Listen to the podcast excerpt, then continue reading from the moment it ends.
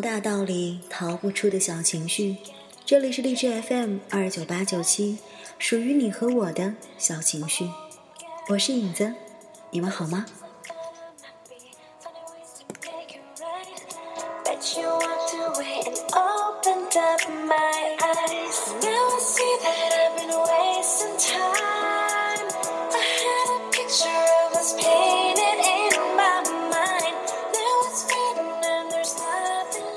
好久没有跟你分享到那个属于我们的故事了，来自迪安的作品《西决》，准备好了吗？和我一起进入今天的故事。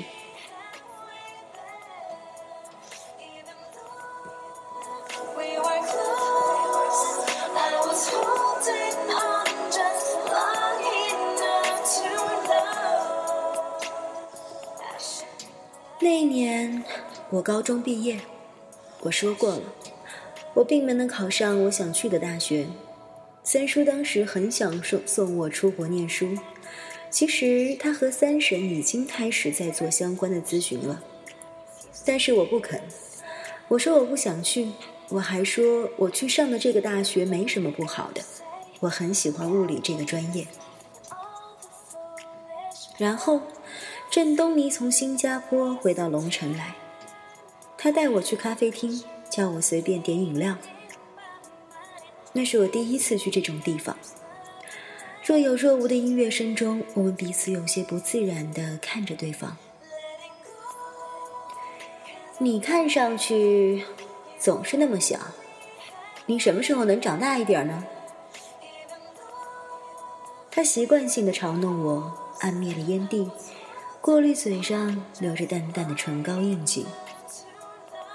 我十八，他二十一，他看上去比我大很多。我穿的就像一个中学生，而他呢？他的浑身妖娆、举手投足都属于异象，属于物质的气息。我知道，店里穿梭的服务生们都在暗暗猜测我们的关系，这让我尴尬，几乎不敢抬头看他。你为什么不想去留学？我不想去。哼，撒谎！他狠狠的瞪着我。只有在他故作凶悍的时候，他眼神里的那一点稚嫩，才会出卖他的真实年龄。三叔的公司刚刚开不到三年，现在的周转其实很不好。那跟我去新加坡吧，我来付你的学费。你成绩好，补一补英语，一定能念名校的。算了吧，与其欠你的，我宁愿欠三叔的。等你以后发达了，把钱还给我不就行了？钱以外的东西，永远都还不清。我无意识的摆弄着包裹方糖的纸。哼，拜托！他吃惊的挥挥手，叮咚一声，把打火机扔在玻璃的台面上。除了欠债还钱之外，你总得有点自己的理想吧？你只有这一辈子而已，你明白不明白？我的理想，就是能快一点自己站稳，早一点凭自己的力量活下来，就这么简单。他侧着脑袋凝视了我片刻，把一口烟喷在我的脸上。哼，你去死吧！哎，我懒得理你，我怎么会有你这么没出息的弟弟？别人都还没怎么样呢，你自己就是因为你自己是孤儿，看扁了自己，连赌一把都不敢。我告诉你，郑希觉，你就去死吧！你就只配一辈子庸庸碌碌的活在泥坑里，死到临头的时候都不知道自己这一生做过什么值得回忆的事情。我躲闪着他的目光，什么都没有说。他永远是这样，他根本不知道自己说的话会深深的刺到别人心里去。我只能拿起他的烟盒，从里面拿出一支。能给我一支吗？当然，当然，你已经十八岁了，连一支烟都没抽过，你像什么话？窗外一阵闷雷，不动声色的压境，那种轰隆隆的、若有似无的声音，令人联想起深夜躺在火车里面，耳边充斥着铁轨和车轮间的对峙。要下雨了，而且还是暴雨。郑东尼喃喃地说：“一道闪电就在这个时候迅捷地映亮他的脸。”咖啡馆的那些靡靡之音，顿时染上了某种诡异的无力。十八岁那年，我在一场暴雨来临之前，点燃了这辈子第一支烟。隆冬的时候，郑东你走了。那是二零零六年的年初，一个寒冷的、非常清爽的星期六。我们都去送行了。三叔借来一辆七座的车，载着我们大家，穿越又慢又长的高速公路，直奔首都机场。高速公路是个好去处，因为全世界的高速公路都长得差不多，很容易让你自己忘了身在何方。因为一望无际，所以让人心安。我这么想的时候，非常巧，郑东尼忽然笑了。他说：“有的时候，我觉得我的家乡根本就不是龙城，而是这条高速公路。怎么可能呢？”郑南英使劲摇着他的小脑袋。嗯，你可以说我现在在龙城，在北京，在新加坡。在美国，可是你总不能说我在高速路吧？那像什么话？你最多只能说我在高速路上。然后他又非常大度的说：“嗯，好吧，反正你要走了，我不和你争。”东尼，三叔从驾驶座转过脸，手指着窗外。你就是在那儿出生的。顺着他手指的方向看过去，远方什么都没有，除了一排烟囱，以及烟囱们上空那片呈现出奇怪的土黄色的天空。怎么可能？这个地方离龙城有五十公里吧？这是清平县。三叔的表情里掠过一点不自然。龙城钢铁公司在这里有一个很大的分厂，出一些不在龙城做的钢材。你爸爸他在这工作过几年，你出生以后不久，他才调回到龙城的总厂来的。哼，我还以为我爸爸他一直都在龙城总厂，他从来都没有跟我说起过。我居然不是在龙城出生的。说真的，我也觉得意外。小叔从副驾驶座上转过脸，不紧不慢地说：“没错，你爸爸原先是在龙城总厂工作的。那个时候，你爸爸和他们厂里另外一个人都在追你妈妈，然后你爸爸在车间里狠狠地揍那个人。”差点一拳头把人家打进一个装着铁水的大锅里，所以喽，头儿们罚你爸爸，把他调到了清平县来。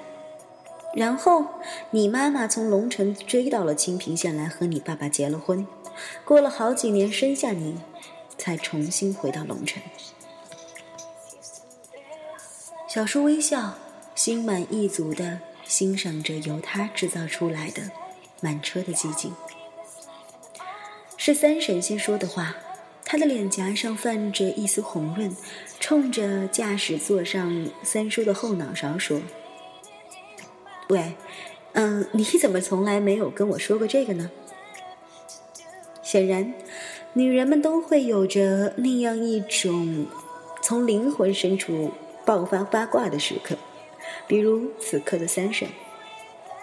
三叔有些尴尬的瞟了一眼小叔，小叔无辜的说：“这有什么？孩子们大了嘛，告诉他们有什么不好？”我和郑南英愕然的对视了一眼。没错，我俩实在没有办法把我们记忆中那个粉身碎骨的热水瓶跟我们刚刚听来的故事联系在一起。哇哦，太酷了，好浪漫呀，爸爸！爸爸，哎，你有没有为了抢我，我我我妈妈跟人打过架？死丫头！哼，怎么可能呢？三婶拍了拍郑南英的脑袋，自我解嘲的说：“像我这么一般的女人，什么地方找不到？争风吃醋、打架出人命这些事，只能轮到像你们大妈那样的美人头上啊！”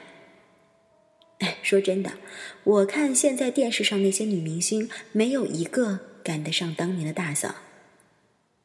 哼，无聊。郑南英说着，懒懒的伸了一个懒腰。郑东宁默默的托着腮，看着窗外，脸上一点表情都没有，似乎对满车人的兴奋一点都不关心。那个时候，我不敢看他的脸。我想起他跟我说过的，大伯车间里面的高炉，一锅液体的太阳，一个杀气腾腾、热情四溢的火树银花。一个人若是掉进铁水里面，会化成无，会化成奔放的血液。这样的一个背景，多适合上演狂暴的爱情，性情暴力的男人，妖娆多情的女人。一个用来衬托他们伟大激情的情敌，钢铁、高温、晚霞一般的火焰，劳动的男人撞见性感的赤膊，哼，全齐了。还有什么东西能比那个能够融化一切的铁水更适合做情敌的葬身之地呢？没有了吧？化为乌有，无影无踪，是浪漫的戏码里对反面角色来说最仁慈的墓志铭。他没有掉进去，是上天可怜他。可是观众们，你们不会知道，你们也不关心，那种推动着这对男女上演这幕精彩大戏的力量，同样在落幕之后，毁灭了这两个人的生活。只因为他们两个人都固执的不肯卸妆，或者说，他们早已经丧失了卸妆的勇气和能力。然后，他们的女儿把从他们那里继承来的义无反顾用在了别的地方，比如说旁若无人的冷酷，还有不择手段的活下去。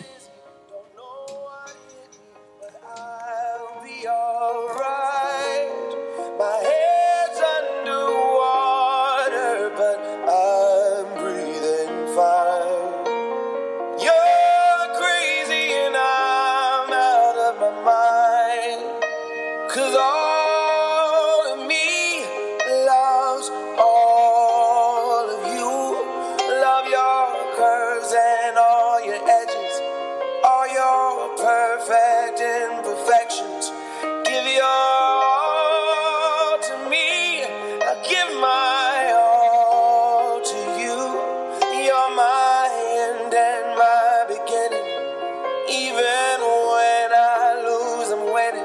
Cause I give you all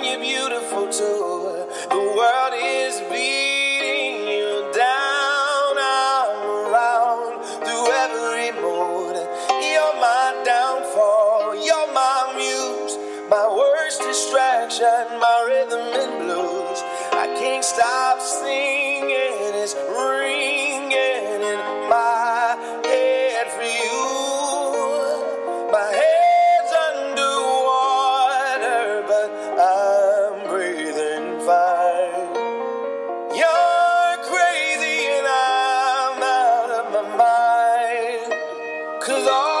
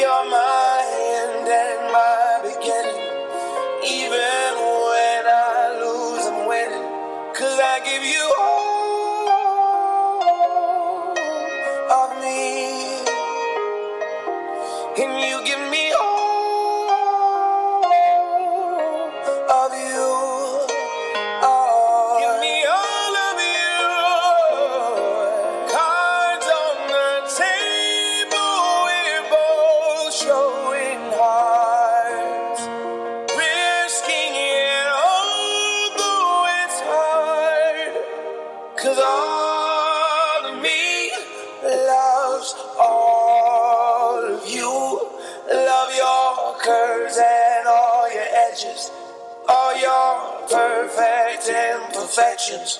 Give your.